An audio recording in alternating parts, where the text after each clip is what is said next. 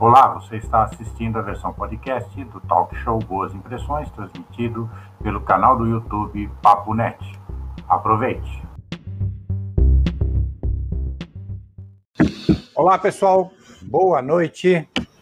Paula daí para mais um uma live do Boas Impressões, esse, esse nosso bate-papo aqui em grupo, né? essa nossa terapia em grupo.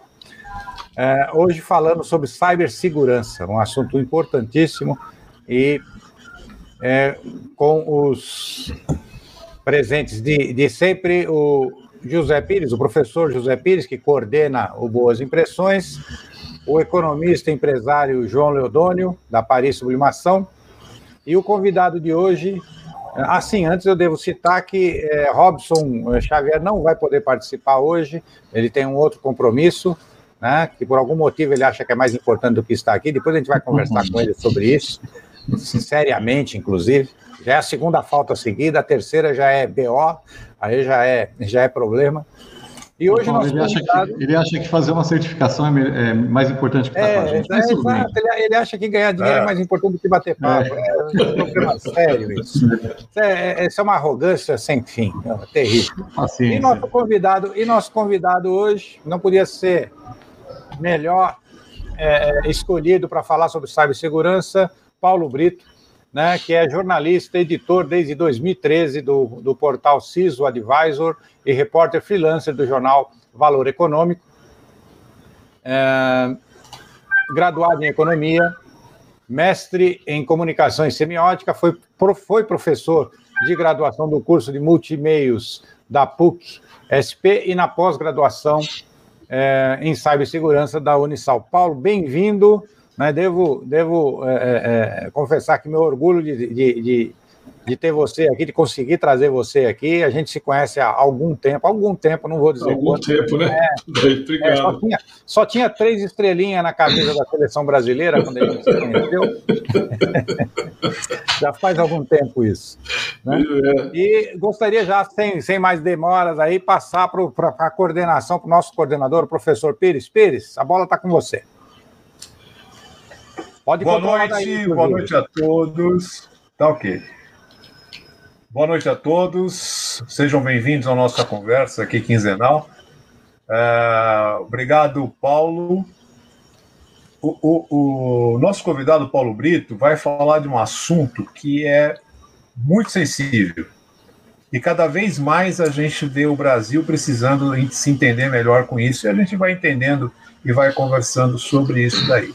Vou passar a, a, agora para o João, para o João cumprimentar o pessoal e já vou fazer uma pergunta na sequência para o Paulo Brito. João. Boa noite a todos, aqueles que nos assistem ao vivo, aqueles que vão ver o programa gravado. Boa noite, Paulo, Pires, é, Paulo Brito. É um prazer novamente estar com vocês e estou com grandes expectativas desse nosso bate-papo de hoje aí que tenho certeza que vou aprender bastante com o Paulo Brito aí. Legal, pessoal, obrigado pelo convite. É, é, eu esqueci cerveja ou café, ou o que se toma. Essa hora acho que é cerveja, né? A gente devia ter trazido uma cervejinha para acompanhar. Esse horário já pode. Enfim, eu falei. Eu falei, assim, eu só trouxe o fone, o, o equipamento mais importante que era a cerveja, eu esqueci. Pô, Fica para a próxima, já vai ficar acertado que na próxima teremos cerveja, tá ok? Paulo, vamos lá. O que, que é, é? Eu venho de um mercado financeiro, mercado bancário, trabalhei na área de sistema de banco também, mas há 1.500 anos atrás, na época que, que você, acho que o Paulo estava na Prológica ainda, provavelmente. Não revela. E evoluiu, já era muito seguro, isso já compromete o nosso currículo. A gente já tirou isso do currículo, já, pô. Não faz isso, não. E a área financeira sempre teve uma preocupação muito grande, né? E o Brasil sempre foi um grande exportador aí de, uh, de produtos de sistema né. Agora, cada dia mais a, a segurança, uh, a cibersegurança, ela vem sendo assunto em tudo quanto é lugar. Ô Paulo, posiciona a gente, como é que está isso no Brasil e no mundo? O que, que é a cibersegurança hoje? Olha, você pode entender que a cibersegurança é, é, é, é primeiro que ela está no domínio do, do, do cyberespaço, que é o domínio da comunicação entre as máquinas. Né? E, e, essa coisa vem, vem ganhando, vem ganhando notoriedade, espaço na mídia, importância, porque ah, a nossa vida tem uma, uma dependência cada vez maior de sistemas digitais, e esses sistemas digitais têm uma interdependência com outros sistemas digitais. Então, é, um exemplo mais é, é, que aconteceu semana passada, aconteceu faz nem 10 dias, entrou um ransomware no sistema da Colonial Pipeline, que é o, óleo, o oleoduto que transporta o oleoduto da costa leste dos Estados Unidos. Travou. Travou o oleoduto. O que, que acontece? Vai parar a costa leste, vai parar avião para o país, para metade do país. E, mas isso está acontecendo com, em todos os setores. Né?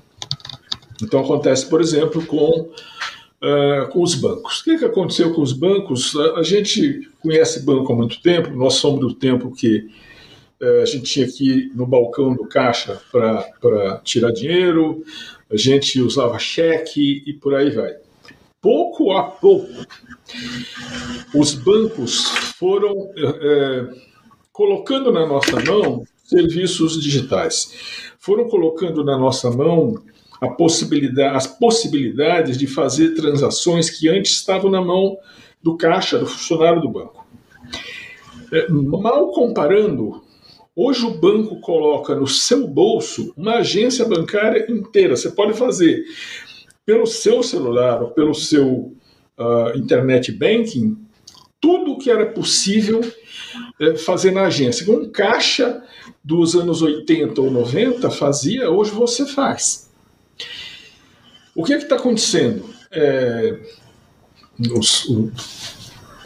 Está acontecendo que principalmente os bancos estão transferindo para o correntista toda a responsabilidade de segurança. Então nós vamos pensar o seguinte: os, os bancos tinham, é, eu devo tá, me enganar nos números, mas por volta de 1990 os bancos brasileiros tinham aí 700 mil funcionários, eles não têm mais isso diminuiu muito, eles perderam muito porque fecharam muitas agências. E as agências foram fechando e continuam fechando porque o serviço está indo para a mão, para minha mão, para sua mão, para a mão das pessoas que estão nos assistindo. E aí é que entra a cibersegurança no seguinte: quando era uma agência na rua, que ficava na, na, na Avenida São João, na Avenida Ipiranga, na Paulista, onde, onde fosse, essa agência tinha um guarda na porta, um guarda no hall, um guarda, três guardas lá dentro, um guarda no cofre, uma chave, uma caixa forte, etc, etc, etc. Mas quando o banco passa isso para mim, passa para minha mãe, passa para dona Terezinha, onde que está o guarda que tomava conta disso? O banco transferiu para mim, para dona Terezinha e para minha mãe, a responsabilidade de tomar conta disso. Será que a minha mãe, que está com 92 anos, ela tem condição de usar um token de, de celular com, com QR Code ou com um one-time pass para fazer uma transação? Meu, não tem. Não tem. E está cheio de histórias por aí é, de, de, de, gente que foi, foi lograda, foi ludibriada, que, assim, que entrou pelo cano porque não conseguiu administrar bem a segurança do seu do seu telefone, do seu smartphone e da sua agência bancária de bolso. Eu vou contar uma coisa para vocês, vocês podem ficar escandalizados, mas é o seguinte: eu não uso e eu não vou usar é, mobile banking. Posso usar na seguinte condição: eu uso um telefone sem chip. Ou eu uso numa conta bancária onde o meu prejuízo máximo é de 900 reais. Fora que isso, não uso. Tá? Por que razão? Porque o dispositivo é inseguro, o dispositivo tem brecha, os bancos sabem disso, as operadoras que é, trabalham e transportam as informações também sabem disso, mas ninguém gosta muito de falar disso. Então, a questão da cibersegurança ela permeia a nossa vida né, de, assim, que vai do abastecimento do nosso carro até o dinheiro que a gente precisa para pagar a padaria. Perfeito. João.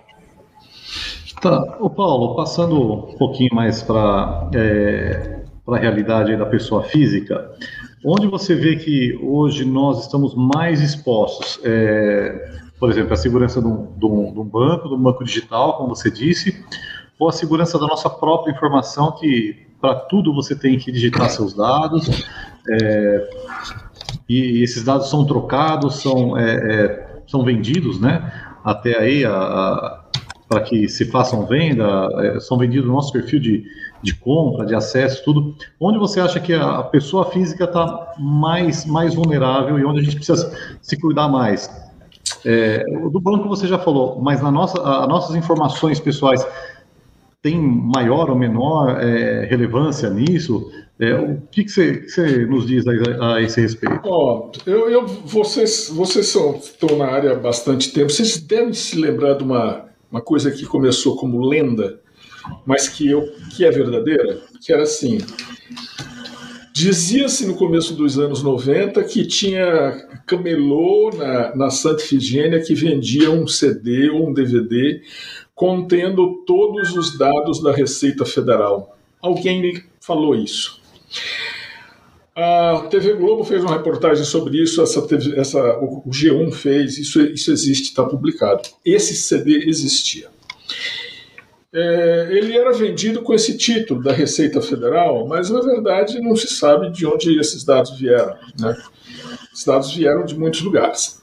Assim como tem esse, tem muitos outros vazamentos eu, inclusive, já publiquei um vazamento que eu dei o título de data prévia, porque o cara dizia que é data pré, da, da data prévia.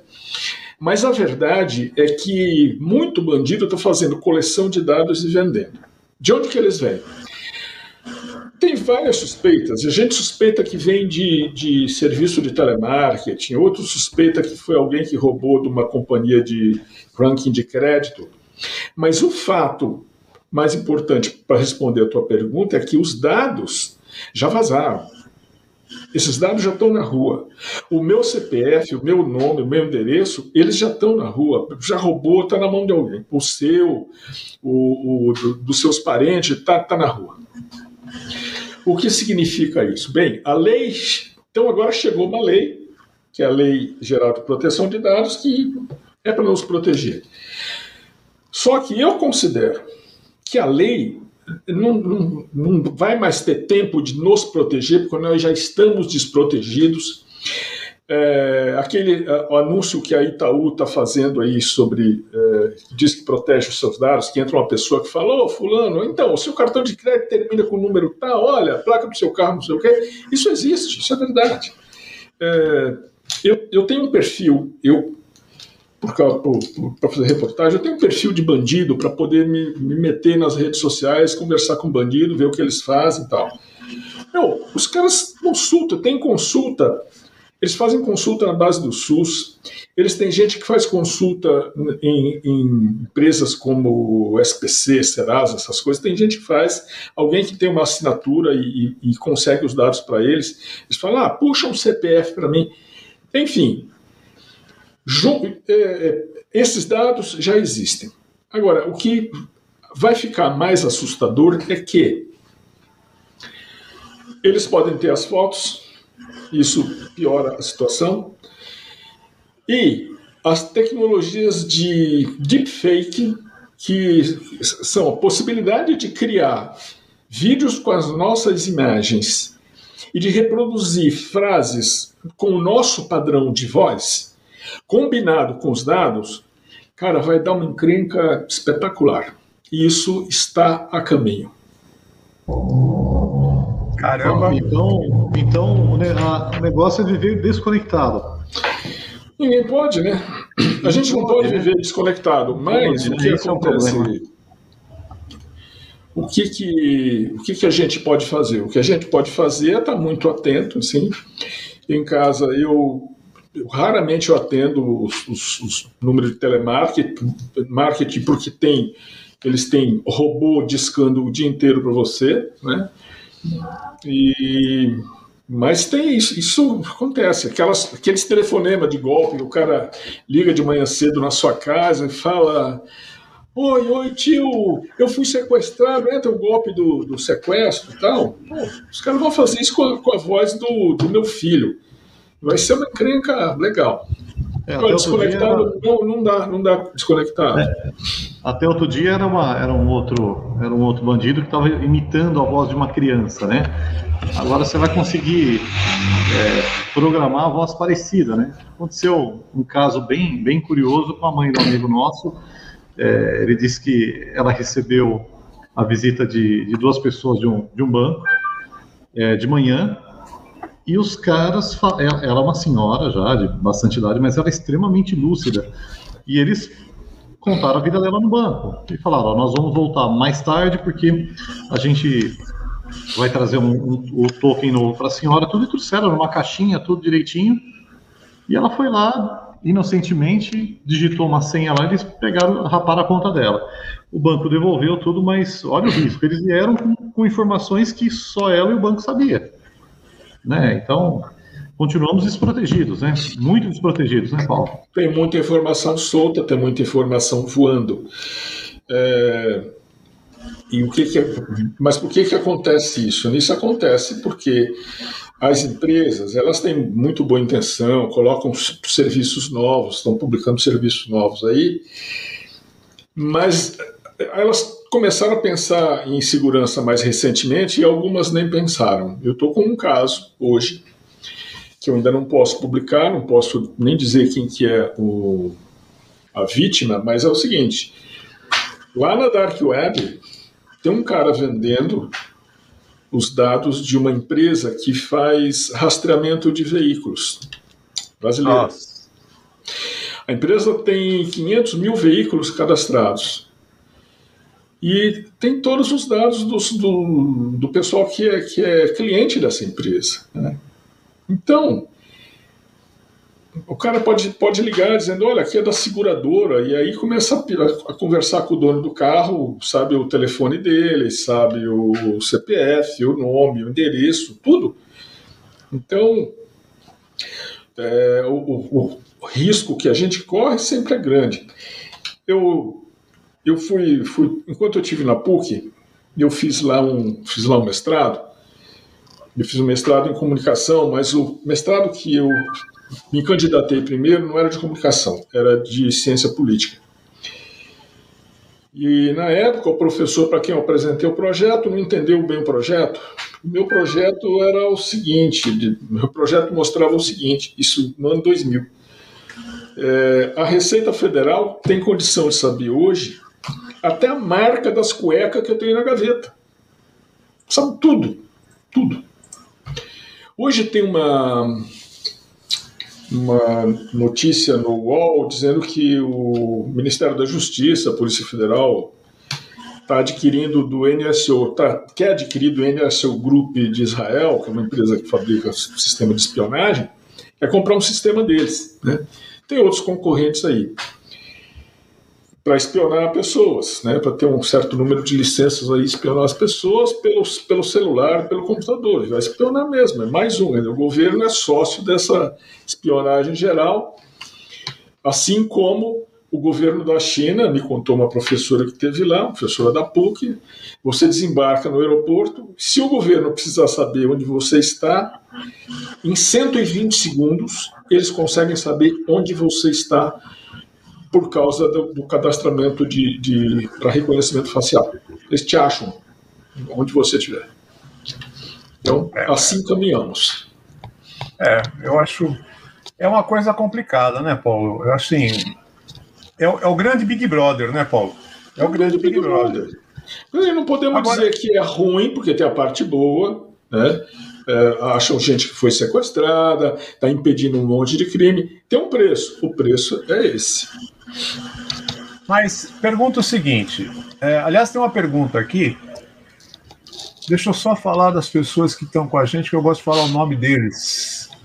Renato Bazante, a Eliana, do Nascimento, nossa querida. Renato Bazante, pesquisador, especialista em segurança, obrigado. Olha, bom saber. Vamos conversar com ele também. E a Eliana estava me falando, Justo Daniel, também aqui, Justo Daniel falando com a gente, Pedro Leandro, Luiz Camargo. Muito bem. A Eliana está perguntando um negócio assim: olha, como identificar quando o link é falso? Dá para identificar, Paulo? Dá. Dá, dá sim. O link, o link é um negócio que você é, você lê, ele está na sua frente, você enxerga ele. Mas aquilo é um texto. Por trás desse texto é que está o endereço para onde aquele link vai levar. Quando você pega o seu mouse e você passa o cursor, só passa por cima do link, ali no fim da tela, bem embaixo da tela, do lado esquerdo da tela do computador, aparece o verdadeiro link, o lugar para onde aquele texto vai te conduzir. Isso não é muito fácil de ver quando esse link está num celular. Tá? É, no caso de, celular, você tem de copiar ele, depois você tem que abrir num lugar que você pode colar para ver exatamente para onde que vai aquele link. Né? E às vezes não vai para um lugar bom. Né? Nos, nos é. celulares, é. o pessoal geralmente manda mensagem de SMS com link, mas o link é bem tosco. Ele é bem tosco. Eles põem, por exemplo, link de Banco do Brasil. Põe assim: é, Banco do Brasil, cadastre, renove o seu cadastro, né? ponto bobagem, ponto bobagem, ponto NZ. Alguma coisa muito estranha, assim, pode jogar fora que é, tá bichado. É, né? É, isso daí eu tenho, eu aprendi já um pouquinho com isso, né? Principalmente quando eu recebo e-mail, eu vou atrás do quem mandou o e-mail, né? O cara fala, ah, não, você tem que recadastrar a sua senha. Vai atrás do e-mail que você vai ver que não tem absolutamente nada a ver com isso daí. Né? Agora, Paulo, é, para gente aqui, pobres mortais, que a gente vive no nosso dia a dia, a gente tem sofre um risco danado, como você já disse, e é bem verdade isso. É, você tem aí seu celular e, e, a toda hora você tem um token, você tem um QR Code, uh, você tem senhas e milhões de senhas, e está tudo no celular. Né? Tem alguma coisa. Como, como a gente proteger esse aparelhinho maldito aqui como é que a gente consegue protegê-lo? Colocar o Avast resolve? Colocar alguma coisa resolve? Como é que faz para proteger? Sabe que, sabe que assim, o, o maior, maior não, perigo... não ligar resolve, Paulo? o, maior, o maior perigo, assim, o pessoal fala, pergunta assim, pô, e o antivírus e esse, aquele, né? O antivírus é muito bom, muito legal, bacana. Mas o problema, o problema é isso daqui, ó. O problema é o dedo da gente. Entendeu? O problema é que a gente tem uma compulsão de clicar em coisas. Né? Você vê que as páginas, os projetistas de, de, de user experience, eles têm muita, é, muita habilidade para fazer coisas e atrair você para ficar clicando. O maior perigo da gente é, é clicar e executar coisas. Né? Eu, eu uso o Windows, eu não uso há muito tempo. E, e eu tenho uma máquina com Windows para coisas excepcionais, mas eu não uso eu não uso antivírus. Eu não uso antivírus porque eu não, não, não clico em coisas. Né? Eu, e no dia a dia eu, não, eu uso eu uso Linux e também não uso não uso não uso antivírus, mas o perigo é a gente clicar nas coisas e executar coisas, abrir documentos. Né? Os, os casos de phishing, phishing é aquele e-mail que chega para você dizendo assim: Pires, é, você não pagou a conta telefônica esse mês, clique aqui. Esse é o perigo. Né? Aí você abre, aí tem um, um, PDF, tem uma planilha, tem um Word, tem qualquer coisa. Você, quando você clica naquilo, se for o Windows, geralmente o Windows segura, é, desabilita a edição, desabilita macros, faz umas mágicas lá e ainda assim tem gente que habilita a macro, põe para rodar e aí a mágica do, do hacker acontece. Então que a gente, o, o perigo, eu digo que é o nosso dedo, é o nosso dedo que às vezes clica num link que veio pelo celular e aí abre uma tela bonita do seu internet banking. Você pensa que é do seu internet banking, mas não é. É o internet banking do bandido. que legal. Sacanagem. Paulo, Paulo é, eu vou te vou fazer um relato para você. Você me disse se eu estou certo ou não e, e as consequências disso. A gente, a nossa geração, é, ela ela viveu o, o, o pré e agora estamos é, vivendo agora a, a, nova lei de a lei da, de proteção de dados, tudo, mas a gente viveu o pré onde a gente não se preocupava com isso.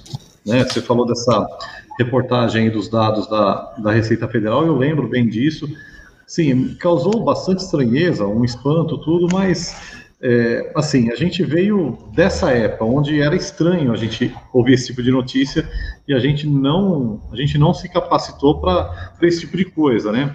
Você não acha que é responsabilidade das empresas é, que detêm os nossos dados, é, primeiro proteger os nossos dados, mas depois nos é, educar de como como trabalhar com isso, né? Por exemplo, o banco ele diz há muito tempo que ele não faz certos tipos de comunicação para você, né? O banco diz que ele não te manda e-mail, ele não faz isso, não faz aquilo. Então, cai nessa quem é curioso, como você falou, mas no geral, sim, são muito poucas informações. De repente você entra no site, você se cadastra, você tem lá um, um, um é, é, aquela, eu esqueci, me, me não, não me ocorre o nome agora. É, eles passam 300 páginas e li e concordo, né, com as regras do, do site. Talvez seja, seja alguma coisa ali, mas o mais básico é, não, não, vem de graça para a gente, a gente não fica sabendo como se proteger. Você não acha que, principalmente a nossa geração que, que, que veio do, do, do, do pré, do, todo esse problema de segurança da informação, a gente não deveria ser melhor informado pelas empresas que detêm e, e tomam nossas informações aí no mercado? Eu acho, eu concordo com você. Eu concordo. Eu concordo porque eu, eu fico pensando o seguinte: quando, quando eu abri a minha primeira conta bancária, ou quando eu comprei uma casa, quando eu comprei um carro, eu dei informações. Eu dei informações para o banco. O que aconteceu depois foi que o banco pegou a minha informação e ele, ele vendeu, ou entregou, ou emprestou, ou colocou na mão de alguém. Isso faz muito tempo. Então, as informações minhas, elas estão com mais alguém. Né? E no transcurso da, da vida da gente, outras empresas foram pedindo coisas para nós, a gente foi falando. E eu acho que nem eu, nem você, a gente não se deu conta de que a gente estava dando uma, uma, um bem que a gente não, não dava valor a gente não sabia o valor. Né? Hoje a gente sabe, né? porque na medida em que, assim, antigamente, se um cara queria é, falsificar alguma coisa em relação a mim, ele precisava falsificar uma coisa complicada, falsificar um cheque, um passaporte, um RG. As falsificações sempre foram, né, a maioria, muito toscas. Então o dado da gente é, o valor acho que não era muito grande. Mas você falsificar uma identidade digital, você tendo esse dado na mão fica muito mais fácil. E, e tem, tem instrumentos também que permitem a você combinar esse. É, aliás, você pode combinar esses dados com instrumentos é, financeiros para lesar a pessoa, para burlar, para cometer fraude, né? Então essa gente que eh, está aí nas que eu falo nas redes sociais de bandido, que o, o, o meu amigo Renato conhece, esses caras eles se utilizam dessa combinação de coisas. Você tem um, você tem um cadastro de alguém, você vai longe com isso. Só para você ter uma ideia, não faz muito tempo, no dia, dia 11 de janeiro desse ano, eu estava passeando na passeando na dark passeio, né? passeando na dark web, é, e eu cruzo lá com um cara vendendo é, uma, um lote, um acesso a um banco de 223 milhões de dados. E esse banco tinha o nome de, como nome de batismo o de um birô de crédito, birô de ranking de crédito aqui. Muito bem. Eu publiquei a notícia, mas não coloquei o nome desse birô de crédito. É, dias depois, uma empresa publicou a mesma notícia com o nome do birô de crédito e a notícia bombou. A minha não bombou. Eu consegui depois uma cópia. O cara que estava vendendo mandou para mim o meu perfil de bandido. Me mandou é, uma cópia disso, uma, não de todos os dados, mas uma, uma amostra. Ele, ele fragmentou esse banco em 40, 40 partes para as pessoas físicas e ele tinha um outro tanto, 40 milhões de pessoas jurídicas.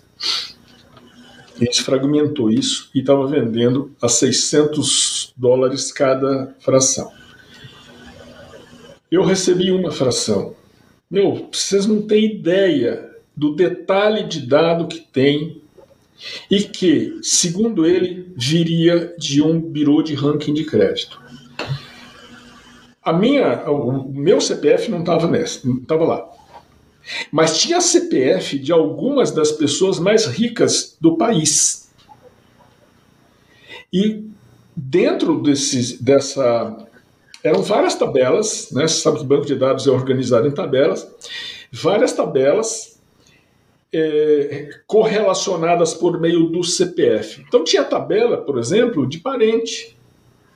Então tinha tabela, havia uma pessoa que a, a uma das pessoas mais ricas do Brasil aí, tinha o nome dos filhos, tinha endereço dos filhos, tinha a marca do carro. Eu, então, o perigo que é quando vazam essas coisas e cai na mão de gente é, desonesta, meu, é, é uma encrenca muito feia. Mas, como eu disse, já vazou, tá na rua, quem tiver dinheiro compra isso e por enquanto não tem solução. O que vai acontecer? As empresas que ficaram com esses dados, que coletaram esses dados, tem que trancar isso de algum jeito, tem muito jeito de trancar isso, mas muitos mesmo. E elas precisam resolver logo para que os meus netos, meu, meu filho, meu filho já foi também, meus netos fiquem protegidos porque o meu, os meus dados já foram. Paulo, tem uma pergunta para você aqui do Renato Bazante. Paulo, qual reportagem sua mais te marcou? A reportagem que mais marcou não publiquei.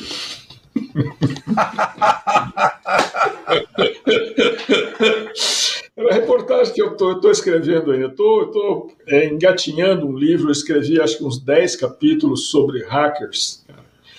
A história, a história do, do, do hacker, a história de como se hackeiam as coisas é espetacular.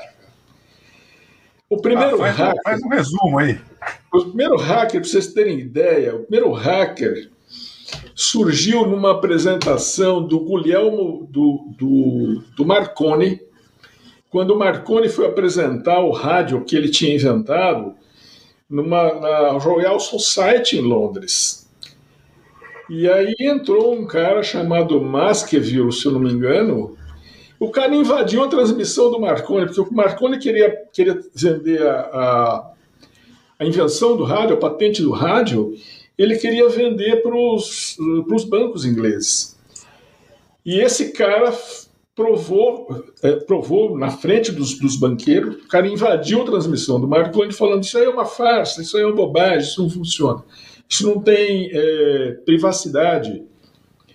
Esse foi o primeiro hacker, 1800 e alguma coisa.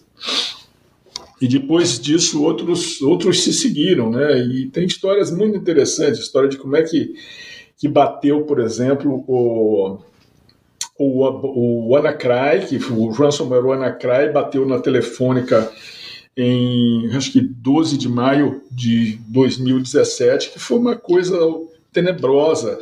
O pessoal com, com microfone, com megafones, andando pelos corredores da Telefônica em Madrid, pedindo para as pessoas desligarem, arrancar o computador da tomada. Foi. Enfim, tem histórias muito boas. E essa é uma. Então, a reportagem que mais me marcou, eu, infelizmente, ainda não publiquei, Renato. Muito Bom, é, é, tem, uma, tem uma situação que a gente está ouvindo toda hora aí, que é a questão da, da urna eletrônica, né? É, o que, que você acha dessa, dessa informação que está na urna, na urna eletrônica da, da nossa informação de voto? É, e como que você vê isso é, para quem tiver essa informação, por exemplo, uh, um presidente, um deputado, um grupo de deputados, é, é, porque se fala muito da, de como manipular isso, né? Para alguém vencer ou não uma eleição. Mas eu fico pensando um pouco mais além disso. Para você ter acesso a algum tipo de política social, se você votou ou não votou naquele candidato, você tem alguma, alguma coisa relacionada? Tem algum, algum estudo? Ou você já viu alguma coisa relativo a isso que possa ir além simplesmente da manipulação do, do, do voto? Porque é uma Olha, informação, né? Não deixa de ser uma informação, né? Eu moro em Campinas.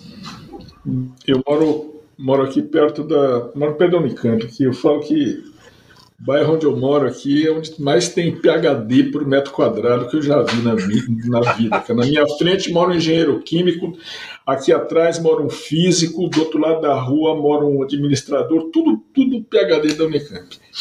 E morava perto de mim aqui também um professor chamado Diego Aranha, mas agora ele está dando aula na, na Dinamarca.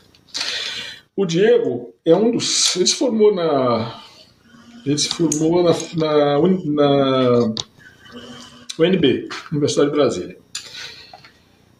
E ele é especialista em criptografia. É isso que ele está ensinando lá na, na Dinamarca. E o Diego é um dos caras que testou a urna eletrônica. A principal crítica dele era sobre a qualidade do teste que se podia fazer em cima da urna ou do sistema. Os dois estavam em testes. Os testes que eles oferecem, que o, que o TRE oferece para os sistemas e para a urna, eles são limitados em tempo, eles têm que assim, todo, acho que setembro, um ano antes, eles abrem e permitem que as pessoas façam testes é, e tentem invadir a urna, invadir o sistema. Mas isso é limitado, né? É, e a gente sabe que assim, hacker não tem limite, os caras ficam fuçando. Fim de semana, de noite, é assim que os caras trabalham. Não é assim, ah, o teste vai começar agora, às 9h15 acabou o teste. Não, não, não. Para eles o teste não acaba. Para hacker o teste não acaba. Como está em operação há 25 anos, e a gente não tem informação, eu nunca tive, nunca recebi informação de que o sistema tivesse sido burlado ou que a urna, que é o terminal desse sistema, tivesse sido burlado. Você invadir uma urna, você pode invadir um dispositivo. A gente não sabe como é que é a organização da rede e se seria possível depois de invadir um terminal, você fazer um movimento lateral e chegar num servidor e, e enfim, ler o que fosse necessário. É interessante. Felizmente que é, os cientistas da computação e empresas que trabalham com isso e, e, apostam no desenvolvimento de sistemas mais seguros, eles têm trabalhado para que, mesmo na eventualidade de uma invasão, o dado não seja alcançado. Né? A IBM é uma, é uma empresa que faz isso. E a IBM já está oferecendo um treco que chama computação homomórfica, que é uma, um, um sistema de computação em que os dados são processados ainda criptografados. Eles continuam criptografados, não se desencripta o dado para processar. Ele é processado do jeito que ele está, então ele nunca aparece, ninguém consegue ver aquilo. Né? Agora, nós estamos falando aqui de cibersegurança e nós estamos falando do mundo civil, né? Mas se você acrescentar nisso uma variável que é a espionagem dos estados-nação, a coisa fica muito mais complicada. Né? Porque você passa a ser obrigado a desconfiar de tudo. Né? Então, sim, você comprou um roteador. Então, que garantia você tem que aquele roteador não tem um, backdoor, uma porta do fundo, por onde a tua informação vai vazar para um outro lugar além da tua operadora? Né? Você compra um chip, um computador.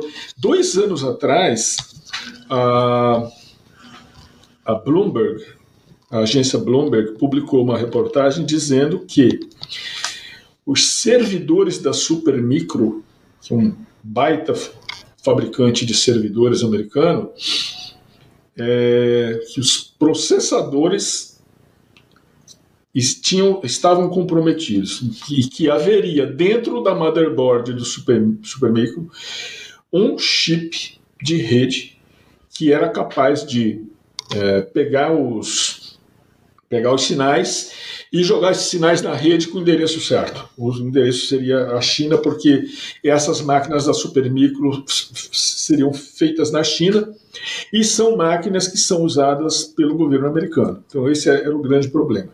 A Supermicro negou, a, a, a Bloomberg não, não voltou atrás, não disse que. não, diz, não desmentiu a reportagem, mas caímos, é, quando a gente está olhando para o nosso sistema eleitoral, a gente é obrigado a olhar com essa, com essa ótica também. Né? É, eu, eu, o que, que você acha, assim, eu, eu, porque o que você tem falado me lembrou de algumas coisas que estão acontecendo agora, por exemplo, é, na fronteira do Brasil com Venezuela, se não estou enganado, as Forças Armadas identificaram lá uma, uma força, não sei se é venezuelana ou é com apoio do, da União Soviética, está lá na internet, que é, parece que estão captando informações brasileiras. É, será que isso, é, é essa, esse nível de captação de informação, esse tipo de coisa que você está falando, que é, você tem a NSA, segundo a gente soube aí na época que a presidente Dilma estava no poder, a NSA é, chegou a escutar, ter gravações da Dilma e tudo mais. Será que isso daí é tão grave, é, é, tão assim, é tão absurdo, né? Que eu penso o seguinte: será que não existe como a gente se defender disso tudo? Será que a, a, o país não tem como se defender? As empresas, inclusive, você falou da, da telefônica. Você imagina um bug desse dentro da telefônica, pelo amor de Deus o que, que não vai acontecer aqui no Brasil. Como é que a gente se defende disso, no final das contas? Tem como defender? Minha modesta opinião é a seguinte: não dá para defender. Não dá. Quando você tem, você tem três pesos pesados de, de, de, de ciberdefesa no mundo, que são a China, a Rússia e os Estados Unidos. O que esses caras têm de recurso? De para olhar o mundo. O que esses caras têm de recurso, de tecnologia, nós não temos condição de alcançar. Pra você ter uma ideia, eu, eu, esse ano eu não olhei, mas os orçamentos do Brasil de ciberdefesa, nesse ano que o Snowden, que o Snowden falou, é, que deu com, a língua nos dentes lá, a Dilma descobriu que estava sendo espionada pela NSA, e colocou um orçamento de ciberdefesa para o Brasil da ordem de 90 milhões de reais. O orçamento americano, eu posso, eu devo estar enganado, mas o orçamento americano para esse ano aqui, eu acho que é de 30 bilhões de dólares. Nossa. A, a, a, diferença, a distância que, que nós nos encontramos de de alcançar o nível de controle que eles têm é, é de anos-luz. Né? Então, essas coisas que, que a gente vê nos jornais, que estão querendo comprar um sistema de Israel para espionar isso aquilo, não vão espionar as pessoas. Mas a espionagem desse tamanho, nós não temos. Não temos condição. Diz que a Rússia, a Rússia está olhando, pode estar, tá, pode ser que esteja mesmo. É, teve no ano passado um incidente de desvio de tráfego da internet, desvio de tráfego dos, dos, dos grandes pipelines da internet, que estava sendo direcionado para a China, de modo que a China podia ver muita coisa que estava passando pela internet, as coisas que estavam, vamos dizer, em, abertas, né? É, aberto vai, pode ir voz, pode ir um monte de coisa, voz, texto, imagem, televisão, muita coisa. Mas nós não temos assim, eu, eu posso conseguir esses números, é, mas a nossa distância disso é, é muito grande. Os, os militares brasileiros, militares que cuidam aí de, de cibersegurança, eu não tenho contato com eles, mas eu vejo que eles sofrem e eles têm que dar respostas para isso e não tem como. Tem alguns trabalhos sendo feitos com, com grande qualidade, e isso é feito na área de, de criptografia, por exemplo, uh, de comunicações, né? da, a comunicação interna, a comunicação entre aeronaves, a comunicação dos, dos gripens, a comunicação do gripen com o armamento que ele carrega. Sim, isso está bem feito. Né? Isso está feito por empresa nacional, está né? Tá feito com, por, com criptografia brasileira e aí é preciso entender o seguinte: quando você está desenvolvendo é, esse tipo de segurança, eu falei ainda agora em, em backdoor de, de, de, equipamento, né? Você tem que prever e pensar, imaginar que também tem backdoor de, de software, tem backdoor de, de, de algoritmo de criptografia. Isso existiu lá em 2013 tinha um algoritmo que a RSA usava, a RSA é um fornecedor muito bom de criptografia, usava um algoritmo que a comunidade de segurança avisou, olha, esse algoritmo aí está bichado porque ele foi fornecido pela NSA e isso aí tem backdoor. Né? Então, é, parte da, da, da, segurança, essa parte de comunicação, eu, eu sei, tenho conhecimento de que está sendo bem feita, é, por empresa nacional, né, eu conheço a empresa, a empresa campineira aqui é, é a Criptos, mas o resto está muito difícil. É. Não, Paulo, Isso daí. É... Pode falar, Pires. Não, pode falar, João. Então, Paulo, é... como é que você, em cima disso que você falou do, do investimento aí, que nós estamos para variar, bem atrasados aí, em relação às grandes potências. É, como é que você vê, não só a parte de investimento, mas como que a nossa polícia está preparada hoje para agir é, em relação a, a, a, essa invasão de dados, a, a, a tudo que a gente tem, tem visto por aí, é o cybercrime, e como que você vê a importância é, do jornalista investigativo nessa, nessa missão aí de, de descobrir e, e jogar aí para nós pobres, pobres mortais é, informações aí escondidas. Como é que você vê a, a importância de vocês aí? E outra coisa, né, também, e se vocês têm o devido crédito é, quando vocês descobrem alguma coisa aí que a polícia não descobriu, por exemplo? vamos falar da polícia primeiro. É assim, as, eu tenho informação de, de duas polícias. A Polícia Federal e a, a, polícia, a Polícia Civil de São Paulo. E fiquei sabendo agora que a Polícia do Rio de Janeiro tem também bons recursos. Eu sei que a Polícia Federal é muito, tem muita gente boa, é muita mesmo, muita gente boa. A Polícia Federal descobre coisas aí, é, por exemplo, pega uma, recebe uma denúncia aí de, de é, crime de, de, pornografia infantil, essas coisas, eles descobrem, descobrem, é, descobrem gente que, que tá, tá fazendo zoeira na internet, né? E a, a, Polícia Civil de São Paulo também tem bons recursos, tem boa gente, eu escuto falar já vi isso. E nesse incidente aí da, da morte do, do, menino lá no Rio de Janeiro, a gente viu que a polícia do Rio de Janeiro não só tem os recursos, e como tem os especialistas que puderam fazer lá a perícia de, de celular com equipamento, eles não falaram, mas eu sei que é equipamento de uma empresa israelense também, que é a Celebrite. E Sobre o nosso trabalho, o nosso trabalho depende muito de, de fontes, né? Tem pesquisadores, muitos pesquisadores, pesquisadores que, que, tem, que estão em contato com, com, com, com as redes sociais, com o crime.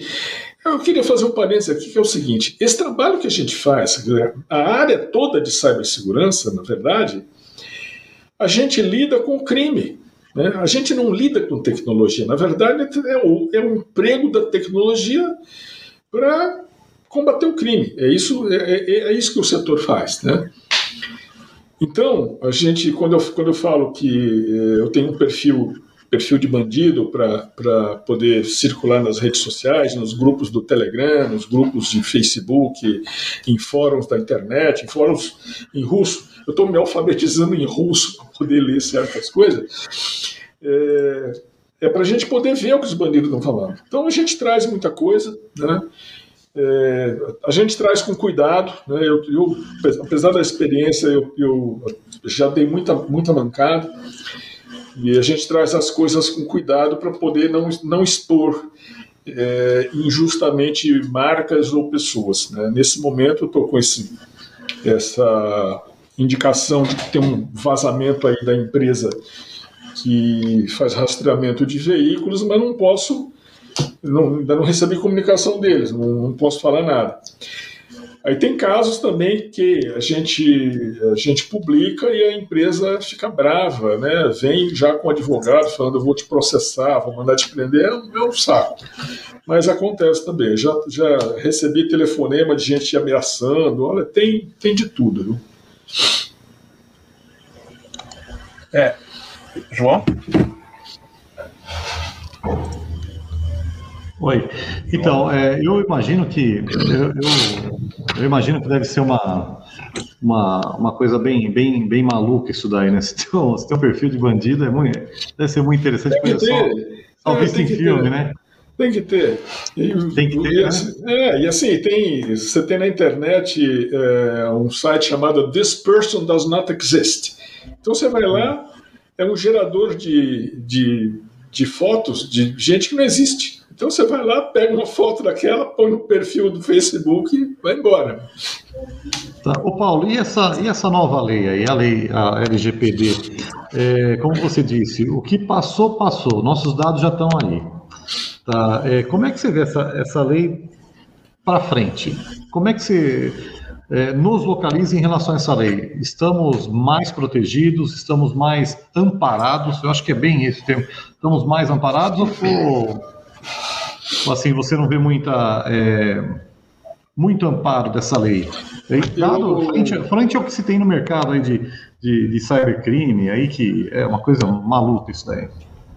É, assim, a, a, lei é boa, eu considero que a lei é boa, eu não, eu não sou especialista na lei, tem muitos aí que vão falar melhor do que eu, e a gente precisou fazer essa lei porque outros países estão fazendo isso e, e, eles nos obrigaram, a Europa nos obrigou a ter uma lei de proteção de dados, porque precisa, precisa proteger, senão você não vai é, poder vender um monte de coisas para a Europa, inclusive serviço. Né?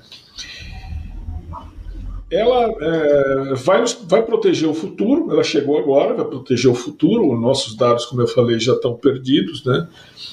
E está obrigando as empresas a tomar a providência, porque ela vai, vai, vai trazer umas multas altas, né? mas a gente sabe que boa parte das multas vai acabar em pizza, como na Europa acabou em pizza. A Europa tem problemas, por exemplo, para executar a, a, a lei. Lá dos países europeus, a própria Inglaterra não tinha muita gente para é, como é que fala? Fiscalizar, porque tem um órgão regulador deles para fiscalizar e aplicar as leis. Aplicaram em casos célebres como British Airways e tal, mas eles, eles têm dificuldade na aplicação, assim como nós teremos dificuldade na aplicação. Mesmo assim, as empresas grandes estão é, colocando, é, contratando projetos, já contrataram para executar e proteger os dados dos, de todo mundo, né? dos funcionários, dos clientes e tudo. E isso vai ser seguido pelas, é, pelas empresas menores. É que nem a gente, quando dirige, a gente dirige tem que tomar conta do carro menor da frente, da moto, da bicicleta. Né? E é assim que vai acontecer. Os, os outros vão, vão seguir. É, vão seguir essa, essa toada aí. Né? Até a gente, assim, no meu site, a gente fazia uma coisa de fazer landing page com formulário para um cliente nosso, anunciante, para alguém lá colocar os seus dados e, e, pegar, um, pegar um documento, ter acesso a um webinar. A gente não faz mais isso. Não queremos pegar dado de ninguém. Pode entrar, a gente, o cliente faz o formulário lá no site dele, que é mais seguro, e assim vai. Ô Paulo, só, é, só uma, tem... uma, última curiosidade. Uma, uma curiosidade. É, Para uma empresa hoje de, de pequeno e médio porte se proteger é muito, é muito caro isso. Você vê é, um nível de proteção ideal aí para. Você considere um nível de proteção ideal para uma empresa de pequeno, médio porte, que são a maioria das empresas é, no Brasil. Você acha que é viável economicamente é, investir nisso e ter um bom resultado na proteção dos dados do Olha, do cliente, eu, eu tem, sim, tem resultado. Acho que tem, tem duas duas ou três coisas importantes são o seguinte.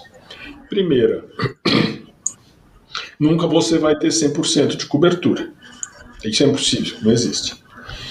Segunda, é, se você puder colocar os seus serviços em nuvem, você provavelmente vai ter menos despesa né, e não vai ter de tomar conta, pelo menos, do computador que está debaixo da escada.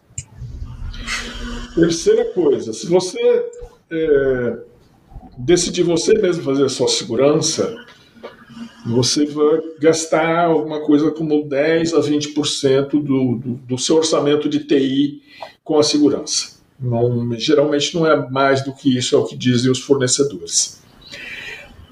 Agora, à medida que você coloca coisas, você precisa de gente para tomar conta daquilo, né? Mais uma caixinha aqui, outra caixinha ali, um software aqui, o negócio começa a ficar complicado. É razão pela qual as, as empresas acabam optando por contratar o tal do serviço gerenciado que toma conta de tudo. Então, esse é, é o caminho mais fácil.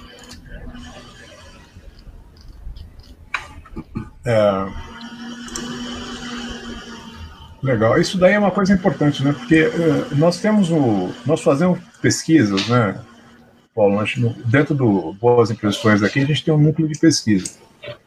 E, inclusive, agora nós estamos com pesquisa brindeiros no ar, né? Para identificar o mercado de brindeiros.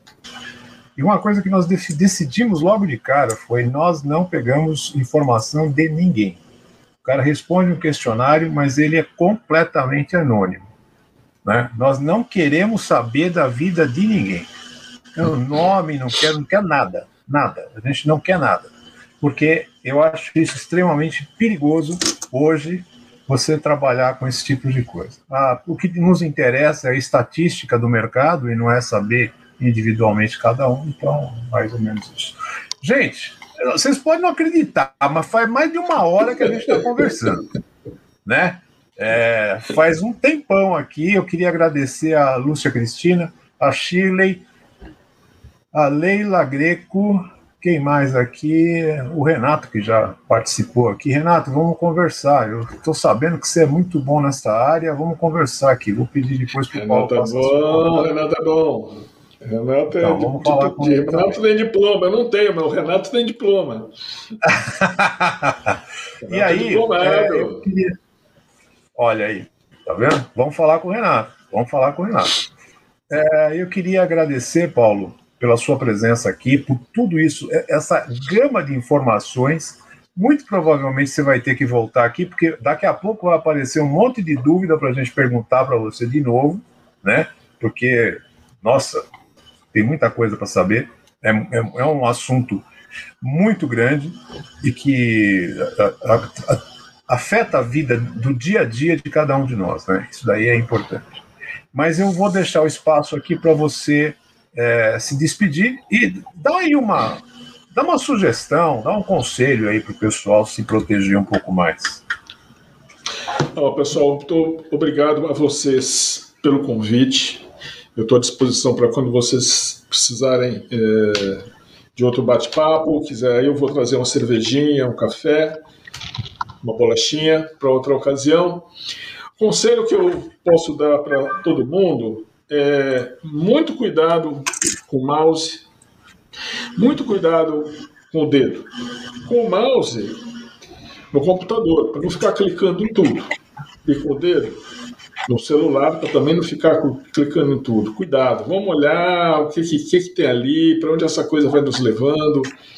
E, e sempre de olho naquilo assim. O bandido sempre vai pedir para você fazer alguma coisa. Coloca a sua uh, coloca a sua digital, coloca a sua o seu nome, põe a sua senha. Meu, pediu senha, desconfia.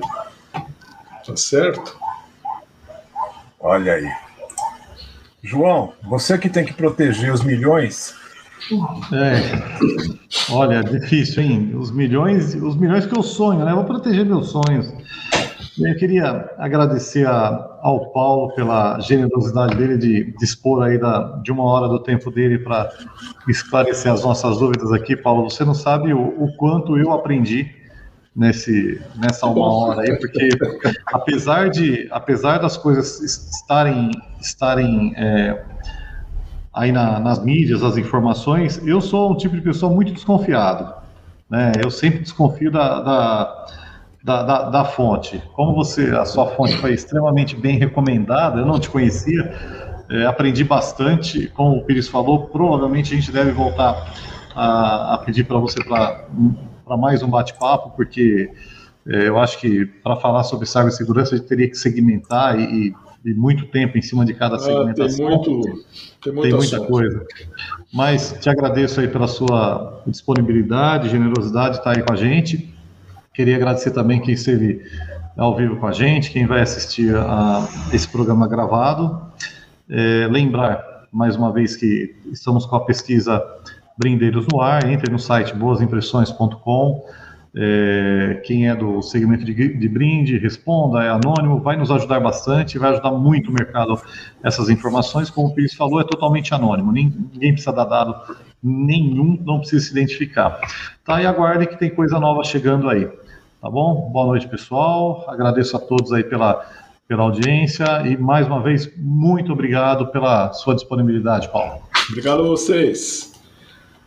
Boa noite. Gente, obrigado por participar desse bate-papo.